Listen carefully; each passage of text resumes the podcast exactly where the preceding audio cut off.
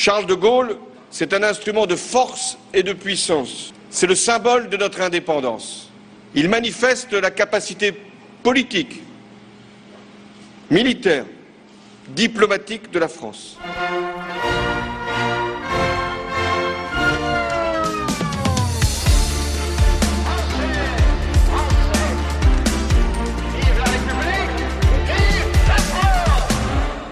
Ein Instrument der Stärke und Macht nannte der frühere Staatspräsident François Hollande den Flugzeugträger Charles de Gaulle bei einem Besuch.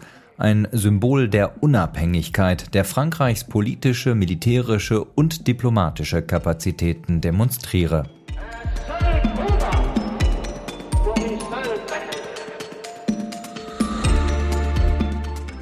Folge 47 von Frankophil über das Flaggschiff der französischen Marine und einen Blick in die Zukunft, denn schon heute wird an dem Nachfolgemodell geplant.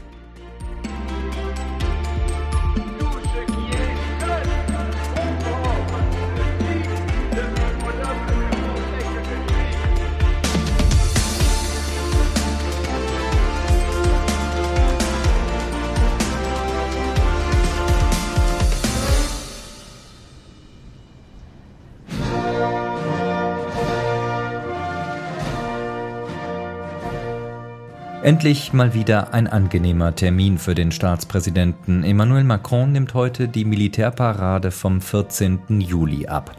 Nach den Rentenreformprotesten und den Banlieue-Unruhen könnte heute ein wenig Glanz der Armee auf den Präsidenten abstrahlen.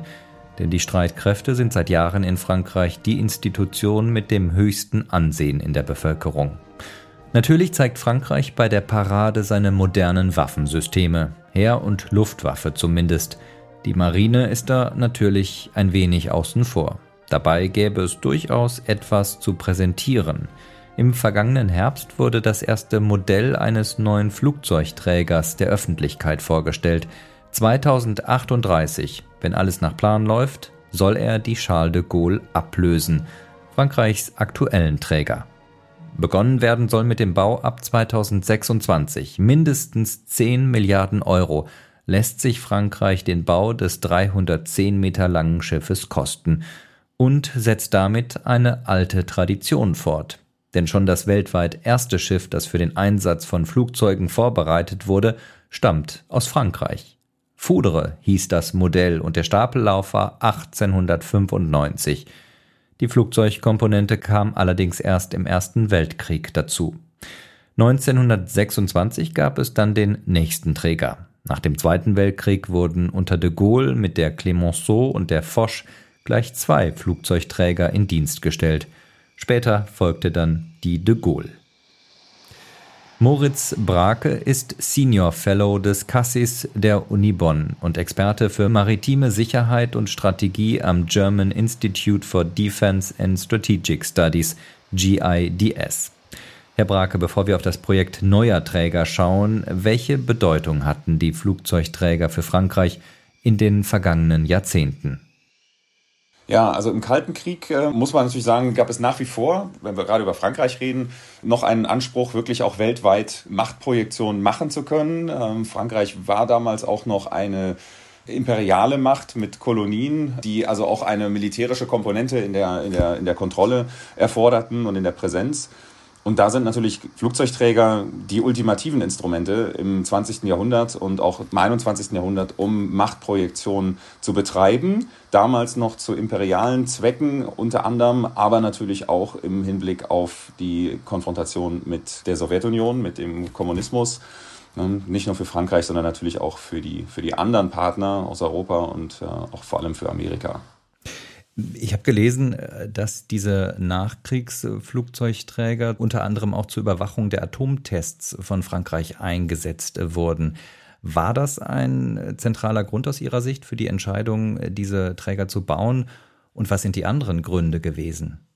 Also ich kann Ihnen nicht sagen, ob das ein entscheidender Punkt war, denn ich, ich sag mal, die Historie der Entscheidungen zu den äh, Flugzeugträgern Frankreichs kann ich aus meiner Warte, aus meiner Expertise nicht nachvollziehen. Aber grundsätzlich sind natürlich Flugzeugträger hervorragend geeignet, um alle Arten von Überwachungsaufgaben zu übernehmen. Mit ihren Flugzeugen haben sie eine sehr große Reichweite, nicht nur natürlich im Waffeneinsatz, sondern vor allem erstmal auch in der Beobachtung. Und da kann man natürlich auch eigene Atomtests oder letzten Endes Aktivitäten anderer von friedlicher Aktivität bis hin zu, zu, ähm, ja, zu kriegerischen äh, Aktivitäten gut beobachten. Und ähm, man merkt das übrigens auch selbst, wenn man im, äh, ich sag mal, auf einem modernen Kriegsschiff im Einsatz ist und man hat die Unterstützung eines Flugzeugträgers in der Nähe, dann ähm, stehen über die, die Sensoren der Flugzeuge beispielsweise stehen auf einmal sehr, sehr große Datenmengen zur Verfügung. Man hat das Gefühl regelrecht, als wenn die Sonne aufgeht, dass man also einen viel größeren Bereich plötzlich mit den eigenen Sensoren überblicken kann, in dem, was man sozusagen bekommt von den Daten, die der Flugzeugträger auffasst über seine Flugzeuge. Können Sie das etwas detaillierter erklären? Über welche Distanzen sprechen wir da? Wenn wir jetzt zum Beispiel mal nehmen, was so ein Schiff selber hat, dann können wir jetzt einfach in die, in die aktuelle deutsche Marine gehen, die ja keine Flugzeugträger hat, aber über die NATO mit ähm, Nationen kooperiert, die Flugzeugträger hat. Unsere eigenen Fregatten, und dann nehmen wir mal da die, die hochleistungsfähigen Luftraumüberwachungsradare unserer Fregattenklasse 124, die in den frühen 2000ern gebaut wurden. Diese Fregatten sind in der Lage, circa 400 Kilometer weit Flugzeuge aufzufassen ein Schiff, was sich irgendwo ortsfest befindet oder sagen wir mal mit der Geschwindigkeit eines Schiffes bewegt, kann das. Und wenn ich jetzt aber wiederum Flugzeuge in der, in der Luft habe, also das, das größte sind natürlich ähm, von der Größe her wie Linienflugzeuge, die sogenannten AVAX, äh, Airborne Early Warning Flugzeuge, die also in der, in der Lage sind, wirklich über größere Distanzen Luftraumüberwachung zu betreiben, aber natürlich auch noch andere Signale aufzufassen, dann kann man sich vorstellen, dass dann Radar, was vom Boden aus 400 Kilometer guckt, ne, mit ähnlicher technischer Leistung sozusagen, dass man dann aus der Luft mit einer ganz anderen Höhe wesentlich weiterkommt. Ne, dass man mit solchen Flugzeugen ja ganze Operationsbereiche, ganze Gebiete und Meeresgebiete betrachten kann. Nun gibt es ja nicht nur die militärische Komponente, es gibt ja auch die, ja, die politische Komponente. Sie haben gerade schon von Machtprojektionen gesprochen. Welche Rolle spielt denn hier die Statusfrage? Wir wissen, die Bezeichnung der Grande Nation ist ja eine deutsche Erfindung sozusagen, die aber äh, die in Frankreich so nicht bekannt ist, die aber durchaus das französische Selbstverständnis ja umschreibt, treffend umschreibt. Macht ein Flugzeugträger eine Nation größer und, und, und stärker? Das ist eine gute Frage. Was macht eigentlich das Gewicht sozusagen, das internationale Gewicht einer Nation aus? Letztendlich es macht ja nichts, was man einfach irgendwo eingibt und man kriegt ein zwangsläufiges Ergebnis raus und man könnte die Nationen danach bemessen, wie viele Flugzeuge, wie viele Schiffe oder wie viele Panzer sie haben oder ne, auch nicht nach dem Bruttoinlandsprodukt kann man äh, direkt ableiten, wie mächtig eine Nation jeweils ist, denn Macht hängt ja immer auch von dem Wechselspiel ab, mit dem man interagiert, in dem System, in dem man sich bewegt. Und das ist in dem Zusammenhang im internationalen Gefüge genauso wie innerhalb von Gesellschaften oder auch von kleineren Gruppen von Menschen. Und wenn es also in einer Welt, in, wenn wir in einer Welt leben, in der Flugzeugträgern eine hohe Bedeutung zugesprochen wird, dann funktionieren sie natürlich als solches Prestigeinstrument. Dann haben Staaten, die Flugzeugträger haben, einen entsprechend höheren ja, Machtstatus. Und man kann durchaus, wenn man sich das anguckt in der heutigen Welt, kann man sagen, ja, ähm, Flugzeugträger haben diesen Effekt. Ob das in der Realität greift, ich denke, dass da der, der Fall, ne, wenn man sich die Empirie anguckt, was haben denn eigentlich Flugzeugträger für einen Effekt gehabt, messbar äh, in militärischen Auseinandersetzungen in den letzten Jahrzehnten, dann ist da sicherlich eine Grundlage für da. Also das ist nicht einfach nur reines Statusdenken, sondern Flugzeugträger haben Effekt. Ja, dann sprechen wir doch mal über diese Effekte. Diese Träger, also bleiben wir noch mal bei den beiden, die äh, frühzeitig nach dem Zweiten Weltkrieg im, im Kalten Krieg gebaut wurden. Diese Träger waren Jahrzehnte im, im Dienst bis zur Jahrtausendwende, also bis so 2000. Ähm, die waren dann im Irakkrieg, im Bürgerkrieg im Libanon präsent, aber auch im Jugoslawienkrieg im Einsatz. Haben sich die Träger, ja, wie soll man sagen, militärisch ausgezahlt aus Ihrer Sicht? Für die enormen Kosten, die so ein Riese ja verschlingt. Ja. Also ich glaube, bezahlt machen, das lässt sich bei militärischen Instrumenten ohnehin sehr schwer messen. Denn im Idealfall, wenn wir von dem Prinzip ausgehen, dass wir ja keinen Krieg wollen, Ne, dass wir sagen, Krieg bleibt das äußerste Mittel oder wird nur in ganz in Fällen eingesetzt, in denen wirklich uns, uns kein besseres Mittel bleibt. Ähm, dann ist gerade bei großen zwischenstaatlichen Auseinandersetzungen soll Krieg komplett vermieden werden. Und dann wäre der beste Effekt, den ein solches Instrument hat, dass es nie zum Einsatz kommt oder nie zum scharfen Einsatz. Das ist in anderen Formen eingesetzt worden, aber nie im großen heißen Krieg. Und damit könnte man im Zusammenhang mit dem Kalten Krieg sagen, ja, die haben Erfolg gehabt, denn die mussten nie gegen die Sowjetunion eingesetzt werden. Und das wäre schon mal ein, ein Effekt, der, wenn man ihn irgendwie auf den Träger runterbrechen kann, äh, auf, als Gesamt oder als Element einer gesamten Abschreckungsposition der, der NATO, dann hat er dazu beigetragen. Ja, wenn man an das Prinzip Abschreckung als, als, als, ja, als, als Instrument glaubt. Und was steht auf der Gegenseite? Sie haben vorher vor ein paar Minuten ja schon mal so vorsichtig formuliert, ja, ob sich das wirklich gelohnt hat, weiß ich nicht so genau. Naja, gut, letzten Endes sind Kriegsschiffe mit die teuersten Dinge, die man sich als, als Staat, als Machtinstrument zulegen kann, als Einzelposten. Luftwaffen sind auch teuer. Da sind bloß die Einheiten verhältnismäßig kleiner sozusagen. Also so ein Kampfflugzeug ist immer noch billiger als ein, als ein einzelnes Kriegsschiff. Aber beim Flugzeugträger kombiniere ich sozusagen die beiden teuersten Bereiche. Ne? Also da packe ich teure Flugzeuge auf ein sehr teures Schiff und ähm, habe in einem einzigen Schiff in der Regel dann vielleicht schnell das Verteidigungsbudget von, von mittelgroßen Staaten, die in einem einzigen Schiff gebunden sind. Und letztlich muss man ja auch ganz ehrlich sagen, andere Ressourcen, die eine große Rolle spielen würden.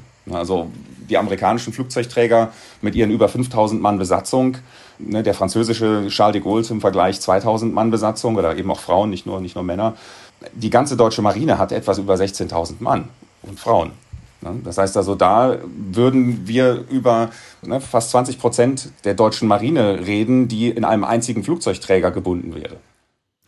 Deutsche Marine ist ein gutes Stichwort, bevor wir auf die Charles de Gaulle äh, schauen. Deutschland hat ja nie, also die Bundeswehr hat nie einen Flugzeugträger beschafft, nie besessen, obwohl es in der Vergangenheit ja durchaus mal Pläne oder zumindest den Vorschlag für eine gemeinsame Flugzeugträgerflotte mit Frankreich gab. Warum ist das ähm, Projekt gescheitert und wie sah das genau aus?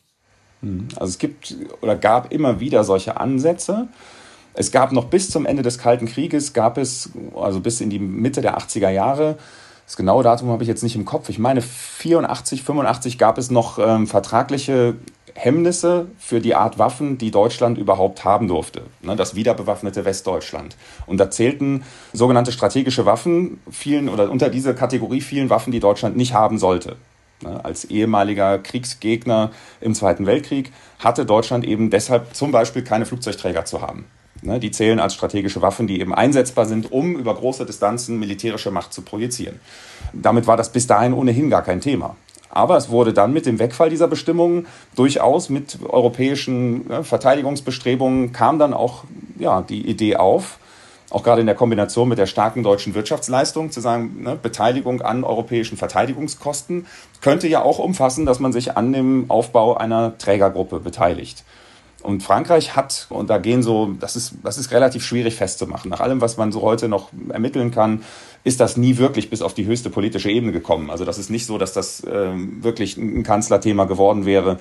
Zumindest wirkt das jetzt aus der, aus der jetzigen Warte nicht so, dass Frankreich ein Flugzeugträgerprogramm, was dann später die Charles de Gaulle wurde, die wir heute kennen, gemeinsam mit Deutschland machen wollte und gesagt hat, warum machten wir nicht die Charles de Gaulle, ihr macht eine Konrad Adenauer und vielleicht sogar noch ein drittes Schiff, gemeinsam eine Charlemagne, die ja, im Wechsel deutsch-französisch besetzt wird. Klingt als, als ein, ein, ein tolles europäisches Projekt, deutsch-französisches Projekt mit vielen auch brauchbaren ne, Instrumenten, die dann für die Europäische Gemeinschaft, Europäische Union zur Verfügung stehen würden, auch heute noch. Aber in der Praxis war das auch gerade in der damaligen Zeit, wäre das in Deutschland politisch überhaupt nicht verkaufbar gewesen. Also solche Überlegungen gab es sicherlich, aber das fand wohl eher auf der Arbeitsebene statt. Also in der Marine wurde sowas diskutiert mit Frankreich gemeinsam, aber dass man da wirklich gesagt hätte, das hat Zukunft und das macht man. Man kann sich verdeutlichen, wie aussichtsreich so ein Projekt wirklich gewesen wäre in der politischen Debatte, wenn man sich vergegenwärtigt, wie, wie schwierig das war, auch nur ein, ja, ein sogenanntes Joint Logistics Support Ship zu bekommen. Also ein, ein Schiff, was in der Lage ist, gemeinsam ähm, größere ähm, Heeresverbände zum Beispiel ins Ausland zu verlegen. Ne? 600 Mann, Bataillonsstärke einer Heerestruppe zum, zum Einsatz als, als Peacekeeper. Damals gab es die Missionen in Somalia zum Beispiel, ne, 93, 94, wo man gesagt hätte, da hätte man wunderbar so ein Schiff brauchen können, um die Leute dahin zu bringen, da wieder wegzuholen, die vor Ort mit ähm, sanitätsdienstlichen Versorgungen zu unterstützen, mit Hubschraubern, Transporten äh, und auch ähm, von dort aus mit Kommunikationsmitteln. Also das wäre für einen solchen Einsatz wäre das perfekt gewesen. Von See aus sichere Basis. Dieses Konzept der Basis See ist damals aufgekommen in den Jahren, in folgenden Jahren und ähm, ist auch bis heute sozusagen, ist das eine, eine logische, sinnvolle äh, Idee. Ähm, aber es ist nie ein solches Schiff für die deutsche Marine beschafft worden. Und zwar aus Grund der, der politischen Diskussion, die damals darum entbrannt ist, weil man sagte, wenn wir so ein Schiff haben, dann könnten wir ja auch in die Versuchung kommen oder könnten sozusagen genötigt werden von unseren Verbündeten, das auch regelmäßiger einzusetzen und damit also mehr in Auslandseinsätze der Bundeswehr zu geraten. Und das war etwas, was man Anfang der 90er Jahre eben auch noch vermeiden wollte. Und die ganze Diskussion lief damals, ich weiß nicht, ob Sie es noch kennen, äh, um, das, um das Thema der Arche Naumann, so nannte man das. Weil der damalige Generalinspekteur der Bundeswehr, Klaus Naumann, eben auch speziell für die Auslandseinsätze der, der Bundeswehr stand und damit dieses Schiff, was er eben auch genau aus diesen Gründen ne, befürwortete, diese Art Einsätze unterstützt hätte. Ähm, es ist als Arche Naumann aber dann in der öffentlichen Diskussion auch zerrissen worden halten wir fest, es gab dann keinen deutschen Flugzeugträger, auch keine deutsche Beteiligung an einem französischen Träger. Die Geschichte des aktuellen Flugzeugträgers Charles de Gaulle, die reicht zurück bis in die 1970er Jahre. Damals war die französische Marine unzufrieden mit den beiden bestehenden Trägern, die wir gerade ja schon vorgestellt haben. Es gab da offenbar ziemlich viele Probleme, äh, technische Probleme dann eben im Laufe der Diskussion äh, die Idee mit einem möglichen deutsch-französischen Träger oder einer Trägergruppe und schließlich der Baubeginn 1987 ja, des größten Kriegsschiffes der französischen Geschichte. Als erster und bis heute einziger Träger mit Atomantrieb außerhalb äh, der amerikanischen Marine. Ein Gegenmodell könnte man fast sagen zu den US-Trägern. Hat sich äh, diese Konkurrenz zu den USA im Nachhinein ausgezahlt? Wie gesagt, das ist schwierig zu messen. Vor allem, und das war ein Punkt, da haben wir noch gar nicht drüber geredet, das ist also die, die, ich sag mal, die militärische Dimension. Was bringt so ein Träger, wenn er tatsächlich militärisch eingesetzt wird, wenn seine Flugzeuge in irgendwelchen militärischen Missionen tatsächlich gebraucht werden? Aber es geht ja um, um Aufgaben auch, die Kriegsschiffe typischerweise viel mehr in ihrer Lebensdauer erledigen. Das sind die Friedensaufgaben unterhalb von offener Kriegführung, diplomatische Aufgaben. Da ist ein Flugzeugträger natürlich ein sehr, sehr, sehr wertvolles Instrument. Wenn man sich überlegt, dass also auch die Charles de Gaulle in verschiedenen humanitären Einsätzen zum Einsatz kam, dass sie mit ihren an Bord befindlichen Hubschraubern, Flugzeugen, äh, mit ihrem Lagerraum, mit ihrem Personal, auch mit ihren Sanitätskapazitäten, also wie viel, wie viel Hilfeleistung kann man mit so einem großen Schiff leisten? Und vor allem der Transport ist etwas, was in Krisengebieten nach Überflutungen natürlich immer ein Riesenproblem ist, wenn Straßen unzugänglich sind. Und dann so ein Schiff in der Nähe zu haben, was mit Hubschraubern oder auch mit, mit entsprechenden Transportflügen irgendwohin äh, schnell Hilfsgüter bringen kann, das ist natürlich ein riesiges Asset, was in dem Fall Frankreich in die europäische Handlungsfähigkeit einbringt das ist natürlich ein Gewicht, das, das kann man überhaupt gar nicht äh, überschätzen an der Wirkung. Dass damit auch Europa in die Lage versetzt wird, global 70 Prozent des Globus sind mit Wasser bedeckt und damit mehr oder weniger gut mit, mit Schiffen zu erreichen. Ein solcher Flugzeugträger kann damit relativ schnell überall auf der Welt Europa oder Frankreich eben natürlich und damit auch für Europa ja, Macht zum Guten zum Einsatz bringen. Welches Signal ging denn davon aus, dass jetzt Frankreich als erste Nation außerhalb der USA eben einen atomgetriebenen Flugzeugträger gebaut hat? Es ist ein besonderer Punkt des Stolzes, sagen wir mal, auch der französischen Marine, dass sie eben diesen einzigen nuklear betriebenen Flugzeugträger haben außerhalb der USA. Und es ist auch ja, da ist nicht ganz klar, ob das nicht auch, ich sag mal, ein, nur ein Teilgrund war, aber ähm, es gab die Initiative auf Basis der Entwürfe der Charles de Gaulle, ein französisch-britisches Carrier-Projekt aufzusetzen, weil die Kosten eben so enorm hoch sind. Ähm, geht jetzt weit über, also auch schon über 5 Milliarden aus für das einzelne, äh, für den einzelnen nächsten geplanten Träger der, der Franzosen. Also wenn man da hineinguckt, dann sind das riesige Summen Geld und man wollte sich die Kosten ein Stück weit teilen, wenn man nicht nur einen baut, sondern vielleicht zwei, drei oder vier gemeinsam mit den Briten, dann gemeinsam entwickelt und ähm, anschließend auch vielleicht das Glück hat, dass man, wenn man so dicht bei den Entwürfen beieinander bleibt, dass man auch ähm, entsprechende Effizienzen bei Ersatzteilen hat und auch die Flugzeuge zum Beispiel auf beiden Schiffstypen einsetzen könnte. Äh, all das ergäbe Sinn. Aber dann gab es den Streit, dass die Royal Navy oder die Briten von ihrer Tradition her keinen Nuklearreaktor in diese Flugzeugträger haben wollten, die Franzosen aber schon, um diesen Punkt des Stolzes beizubehalten. Warum wollten die Briten das nicht haben? Also es hat vor allem vermutlich letztlich mal einfach auch praktische Gründe. Ne? Denn wenn man eine solche Technologie einführt, hängt da ja nicht nur die, der Antrieb im, im, im Schiff selbst dran, sondern man braucht ja eine ganze Kette an Unterstützungsleistungen an Land. Man braucht entsprechende ne, Möglichkeiten, die, die Brennstäbe zu wechseln ne, alle paar Jahre. Man braucht die Möglichkeit, Leute dafür auszubilden. Ähm, man muss sich also in der ganzen Marine sozusagen auf diese Technologie einlassen. Und das ist eine grundlegend andere Technologie, als ich die in ich sag mal, in, in, in mit Dieselmotoren oder Gasturbinen in, in anderen Schiffen habe. Ähm, es kommt natürlich auch noch das Thema der, ich sag mal, wie kontrollierbar ist die Sicherheit auf dem Kriegsschiff gerade, was ja ne, dann auch durchaus in Konflikte kommen kann, wenn ich da einen Nuklearreaktor drauf habe. Diese Entscheidung haben die Franzosen und auch die Amerikaner für sich so getroffen, dass sie sagen, wir verantworten das. Wir nehmen die Vorteile des nukleargetriebenen Schiffes, viel längere Reichweite, quasi unbegrenzt verfügbare Energie und ich muss nicht ständig mir Gedanken machen, wo kriege ich den als nächstes Sprit her. Das ist ja sonst ein großes Thema für, für Flottenverbände, die im Einsatz sind. Also zumindest der Träger selbst kann erstmal ohne Sorgen fahren. Da muss ich nicht mehr Gedanken machen, bis wohin reicht der Kraftstoff. Da geht es nur um die, bis wohin reicht die Nahrung für meine Besatzung sozusagen oder der Kraftstoff für meine Flugzeuge. Äh, zur Geschichte der de Gaulle gehört dann auch, dass es äh, zum Start, ähm, zur Indienststellung ziemlich viele Probleme gab. Die Startbahn war zu kurz, glaube ich, der Backbordpropeller ist bei der ersten Fahrt gebrochen, der Reaktor hatte überhitzt. Also es gab sehr viele technische Probleme in der ersten Anfangszeit. Ähm, deutet das darauf hin, ja, dass das technologisch vielleicht auch eine Nummer zu groß für, äh, für uns in Europa war, das Projekt, oder sind das normale Anfangsschwierigkeiten, ja, die die Amerikaner genauso hatten? Also es wäre jetzt mal interessant hineinzugucken in die einzelnen Trägerprojekte der Amerikaner. Da kann ich aber nicht im Detail sagen, wie jeweils da Kinderkrankheiten waren. Aber in den letzten, der letzten aktuellen Generationen, Gerald Ford Klasse Carrier, da sind auch große Probleme mit der Katapultanlage vorhanden, wo dann also auch bis zu dem Punkt, wo man sagte, man verabschiedet sich von dem Konzept ähm, von neueren elektromagnetischen Katapulten und geht vielleicht wieder zu mechanischen zurück. Und all solche Probleme sind jetzt nichts alleine für Frankreich bestehendes. Also dass, dass wenn man Kriegsschiffe baut, sei das ein, äh, ein, ein Flugzeugträger oder sei das eine moderne Fregatte oder ein modernes U-Boot, dann bewegen wir uns an der Spitze der Technologie. Also da versucht man all das rauszuholen, was irgendwo technologisch möglich ist. Und demnach kann es natürlich immer auch probieren oder passieren, dass gerade bei den ersten Schiffen und Flugzeugträger, da gibt es so selten, da ist nur ein einziges Schiff bei den Franzosen, das wird große Probleme am Anfang machen. Das ist eher ungewöhnlich, wenn das nicht der Fall ist. Ärgerlich ist es natürlich, wenn es bei den vermeintlich, ich sag mal, klassischen Anteilen passiert, ne, wo man sagt, wie kann das sein? Verstehe ich noch, wenn das bei der hochkomplexen Luftraumüberwachungsradaranlagen und, und vielleicht Software oder ähnlichem noch schwierig ist. Aber wieso funktioniert das Getriebe nicht? Das sollten wir doch können.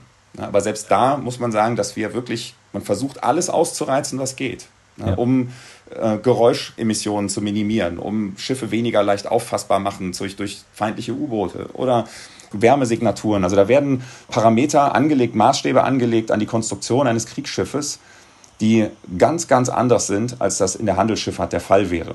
Das heißt, wo man ein Standard-Containerschiff ohne großartige Änderungen 10, 15, 20 Mal oder noch öfter bauen kann, kann man das bei Kriegsschiffen selten. Denn da muss man wirklich die allerjüngsten Entwicklungen der Technik möglichst immer wieder mit berücksichtigen. Sogar während des Baus ändert sich das und das macht die Sache richtig haarig. Äh, Stichwort jüngste Entwicklung. Welchen Status hat die de Gaulle im Moment? Äh, sie ist jetzt gut fast ein Vierteljahrhundert, glaube ich, im Einsatz, ne? Jahrtausendwende ungefähr in Dienst gestellt. Wie modern ist das Schiff verglichen mit den Flugzeugträgern anderer Nationen? Hm. Das ist gerade bei Flugzeugträgern natürlich eine, eine interessante Frage, denn der Wert, der wirkliche Wert der Flugzeugträger hängt von den Flugzeugen ab. Und solange ich moderne Flugzeuge einsetzen kann, kann ich auch eine relativ alte Plattform, sozusagen relativ alten Träger noch verwenden. Also die Amerikaner haben zum Beispiel im Golfkrieg äh, noch, also auch 2003 sogar noch, alte Bau, also alte Flugzeugträger weiter im Dienst gehabt, ne, die in der Schlussphase des Zweiten Weltkriegs gebaut wurden. Ne, die einfach noch in der Lage waren, als Plattform sozusagen, ne, um weiterhin von dort aus Flugzeuge starten zu lassen. Und auch die aktuellen Träger der, der US Navy, da sind Schiffe dabei, die sind über 50 Jahre alt. Das ist, muss man immer gucken, was gibt die Struktur noch her, wie teuer werden Wartungen. Je älter ein Schiff wird, desto aufwendiger wird jede Reparatur. Jeder, der das kennt und vielleicht gerne an alten Autos schraubt, merkt, dass das, je älter das Auto wird, je aufwendiger schon auch diese Art Reparaturen sind. Und das ist etwas, was im Lebenszyklus eines Schiffes irgendwann dazu führen kann, dass man sagt, jetzt ab jetzt wird alleine durch die zunehmenden Wartungskosten wird es notwendig, über einen Neubau nachzudenken. Ja, bleiben wir dann beim Stichwort Neubau. Die de Gaulle seit 2000 oder 2001 im Dienst, äh, aber der Nachfolger ist schon beschlossen. Ähm, PANG auf Deutsch heißt das Projekt Flugzeugträger der nächsten Generation. Der neue Träger soll noch einmal größer und auch teurer werden. Hm, ich glaube, von bis zu 10 Milliarden Euro ist da die Rede, 2038 in Dienst gestellt werden. Wie würden Sie das beurteilen von dem, was bekannt ist? Ist das jetzt ein Quantensprung in der Technologie und auch in dem Ansatz, den die Franzosen da jetzt äh, vor sich haben? Naja, also ich, ich sag mal so, die Details zu den Plänen, was da für einzelne Technologiebausteine reinkommen sollen in den Träger und inwieweit sich das unterscheidet von dem, was es bisher gibt, da stecke ich tatsächlich nicht drin. Aber natürlich wird auch hier wieder versucht werden, das herauszuholen, was möglich ist. Und am Ende ist es immer wieder bei solchen Projekten die große Entscheidung, Gehe ich mit dem, was erprobt ist und was funktioniert und damit vielleicht kostengünstiger oder versuche ich eben nochmal technisch mehr auszureizen? Und das ist in jedem Falle immer eine gewisse Diskussion. Und wenn man sich den Preis anguckt, dann ist diese von dem ersten Aufschlag des Projektes, also 5 Milliarden zu Beginn, 10 Milliarden heute, ne, ist das tatsächlich etwas, wo, wo diese Diskussion immer weiter geführt wird und offensichtlich zugunsten technischer Innovationen äh, bisher ausgeht. Und das ist auch interessant insofern, dass man über einen Ersatz des bestehenden Trägers redet. Dass man also nicht, aktuell zumindest nicht, darüber nachdenkt, beide parallel zu behalten. Bei 50 Jahren Betrieb eines Trägers in der US Navy wäre ja auch denkbar, die, die Charles de Gaulle noch weiter zu behalten, sondern eben auch im Grunde von Kostenoptimierung zu sagen, ja, dann äh, ist es sinnvoll, dieses ältere Schiff abzulösen. Wobei es, glaube ich, von der Opposition auch die Forderung gibt, beide Träger dann zu verwenden. Ja, ich meine, dass diese Chance, diese, diese Option hat man natürlich immer. Und vielleicht hofft man auch darauf, dass zu irgendeinem Zeitpunkt jemand einspringt und äh, noch Teile der Kosten mit übernimmt. Sei das aus europäischen Verteidigungstöpfen oder sei das durch bilaterale Partnerschaft. Und da ist natürlich gerade der mit dem dicksten Geldbeutel in der Europäischen Union gleich als erstes, der angeguckt wird. Und das wäre Deutschland in dem Fall. Wie kann man sich an solchen Projekten beteiligen? Äh, glauben Sie, dass das eine realistische Diskussion oder eine Diskussion sein könnte, die sich entwickelt in Deutschland, dass wir uns daran beteiligen? Wir werden uns auf jeden Fall beteiligen, aber nicht unbedingt in der offensichtlichsten Variante. Also nicht, indem wir sagen, wir bauen jetzt noch einen zweiten Flugzeugträger. Ich glaube, auch dafür ist die Diskussion noch nicht unbedingt reif. Und da müssen wir auch sagen, bei dem, was wir gerade an, an Herausforderungen in der Bundeswehr haben und an, der, ne, an, an dem Beheben von Mängeln, an der Ausrüstung, äh, auch an der Personalnot, die da ist, da jetzt drüber nachzudenken, einen Flugzeugträger anzuschaffen, gut, mit 2035 oder 38 ist da noch genug Horizont, aber trotzdem ist das jetzt, glaube ich, das geringste Problem, was die Bundeswehr hätte, noch ne, sich jetzt dieses, ne, das aufzuhalten, zu sagen, wir brauchen 2035 die 2000 oder 3000 Leute, die auf diesem Schiff zur See fahren, ne, die dann alle in der Marine vorher rechtzeitig ausgebildet werden müssen über Jahre. Ne, das wäre also, das wäre ein Thema, dann das Geld zu binden aus einem Budget, was sowieso schon knapp ist, auch wenn mit den 100 Milliarden Sonderbudget ähm, natürlich ordentlich mehr Geld zur Verfügung gestellt wurde, ist es so, dass es in dem Bedarf, den die Bundeswehr hat und auch bei den Aufgaben, die anstehen, äh, das Geld natürlich sehr schnell verplant ist. Und wenn wir jetzt irgendwo 10 Milliarden hernehmen müssten für einen Flugzeugträger, äh, wäre das ein großes Problem. Aber was ich damit meinte, als ich sagte, wir werden auf jeden Fall dazu beitragen, ähm, das ist der Punkt, dass ein Flugzeugträger alleine nicht wirklich was bringt. Der Flugzeugträger braucht einerseits seine Flugzeuge. Das ist etwas, wo interessanterweise jetzt bei der französischen, ne, beim französischen Flugzeugträger kein direkter Link da ist. Also die Flugzeuge, die die Franzosen auf ihrer Charles de Gaulle fliegen, fliegen wir in Deutschland nicht. Aber die Flugzeuge, die zum Beispiel auf den britischen Trägern geflogen werden, die F-35 Bravo aus den USA, die fliegt Deutschland in Bälde auch. Also da wäre es denkbar, dass man sich in irgendeiner Weise vielleicht da beteiligt an solchen ne, NATO- oder europäischen gemeinsamen Trägerprojekten. Das nächste ist, dass die Flugzeugträger in, in Verbänden fahren. Damit eben der Träger selber, der die, ne, das, das Haupt, ich sag mal, den, den Haupteinsatzzweck, die Möglichkeiten mitbringt, die Flugzeuge, damit der geschützt wird vor Angriffen gegen genau diesen Träger, ähm, brauche ich Schiffe, die drumherum und auch U-Boote, die drumherum zum Einsatz kommen. Und das sind, wenn man sich mal anguckt, wie die Amerikaner das machen, dann ist das ein richtiger kleiner Flotten- oder ein größerer Flottenverband. Ne, da sind zwei Kreuzer, die da mit zum Einsatz kommen, die also äh, über Lenkwaffen gegen andere Kriegsschiffe vorgehen könnten oder gegen auch äh, Ziele aus der Luft, die in der Lage sind, auch ähm, ja, zum Beispiel Ziele an Land zu beschießen, die auch in der Lage sind, mit ihren eigenen Sensoren ne, eben auch die Luftverteidigung des Verbandes zu unterstützen, die Unterwasserverteidigung des Verbandes. Dann habe ich Zerstörer oder Fregatten dabei, die ebenfalls in diesen Aufgaben Verteidigung gegen Luftangriffe von über Wasser oder unter Wasser genutzt werden können. Und ich habe U-Boote dabei. Also der Flugzeugträgerverband hat äh, bei den Amerikanern zumindest auch zwei U-Boote, die begleiten, um gegen andere U-Boote zu schützen. Das ist etwas, wo Deutschland mit seinen Mitteln jetzt schon gemeinsam zum französischen Verbänden immer wieder beiträgt. Also deutsche Fregatten fahren in französischen Flugzeugträgerverbänden seit Jahren mit, auch in Einsätzen, im Operation Counter Dash, wenn die französische Marine von ihrem Träger aus zum Beispiel auch Angriffe gegen den IS geflogen hat, dann war eine deutsche Fregatte, die Augsburg unter anderem, hat äh, dann diesen Trägerverband mitbegleitet als schützendes Schiff.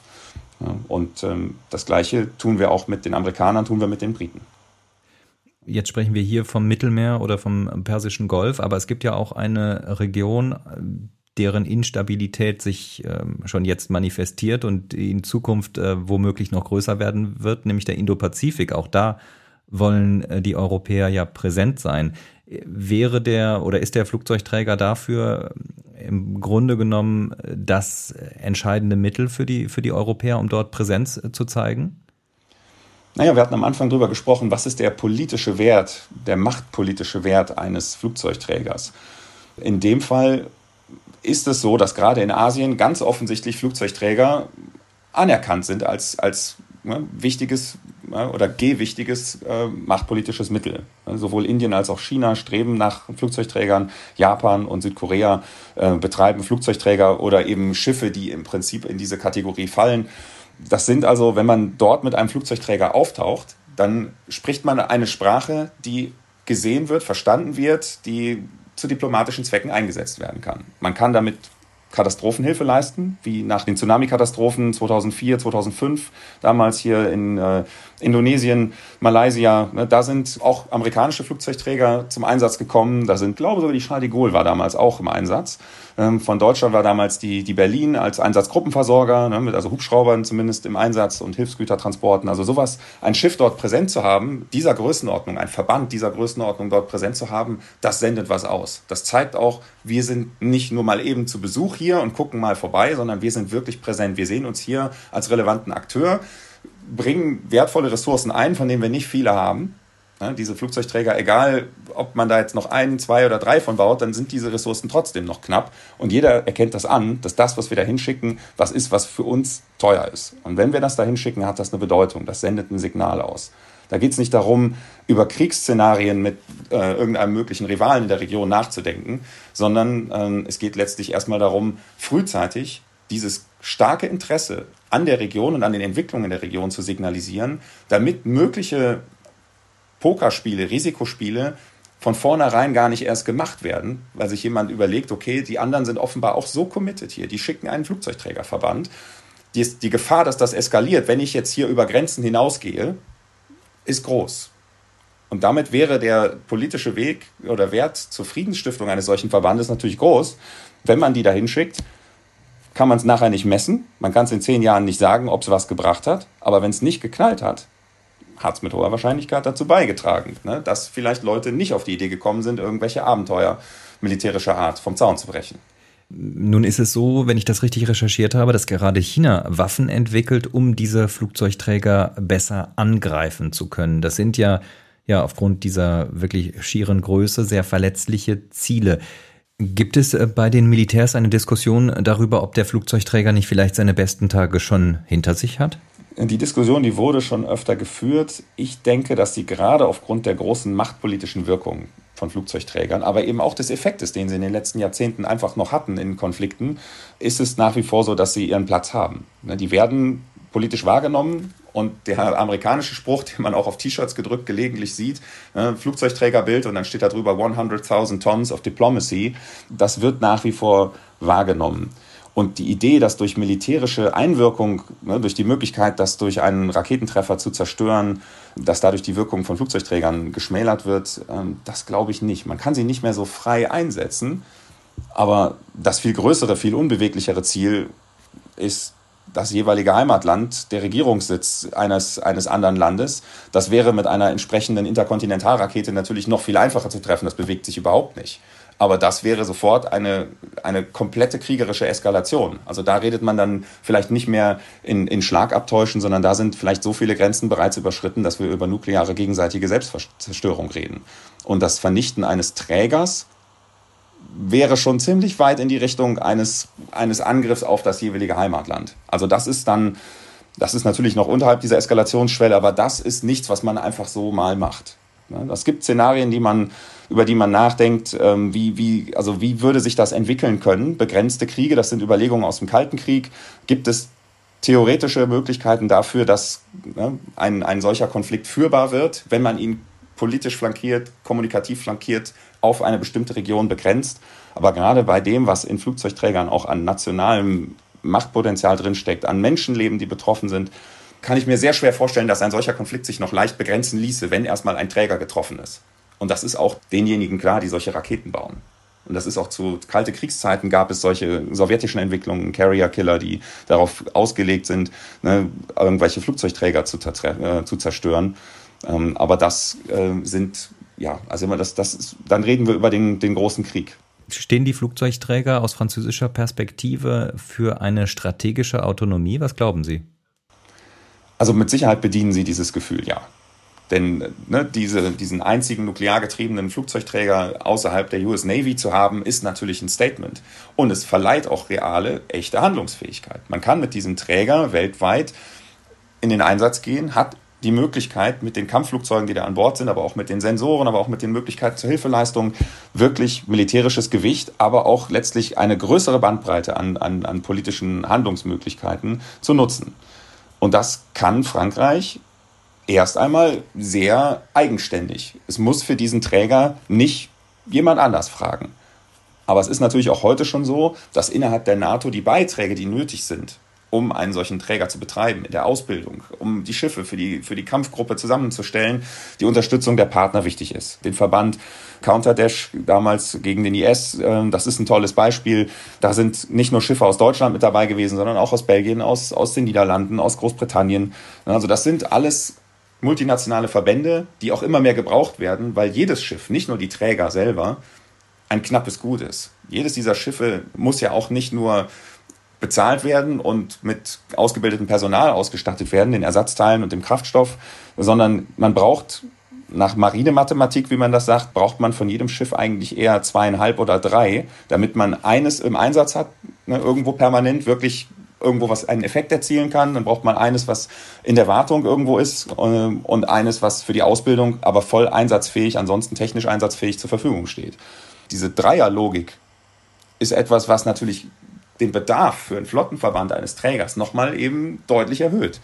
Und das merken unsere Alliierten auch, gerade die kleineren europäischen. Wenn wir jetzt sagen, die Briten mit ihren beiden Trägern, die wären nicht in der Lage, diese Verbände überhaupt zu betreiben und auszubilden, wenn nicht an anderer Stelle auch Verbündete, auch die deutsche Marine, auch die Niederländer, die Dänen in anderen Rollen Sachen auffangen würden, die sonst vorher von britischen Schiffen wahrgenommen wurden. Und dann später, wenn diese Schiffe in, in tatsächliche Auslandseinsätze gehen oder wenn sie auf diplomatische Missionen gehen, dann werden Schiffe anderer Nationen gebraucht, um diese Unterstützungsfunktion wahrzunehmen.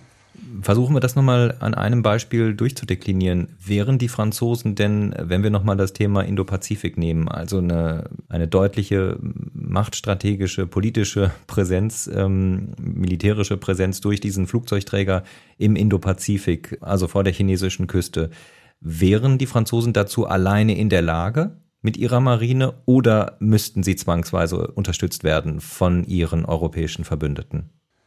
Also die französische Marine alleine, wenn sie da alleine als politisches Signal präsent sein würde, könnte mit einem einzigen Flugzeugträger, den sie haben, kaum mehr machen als sporadische Besuche.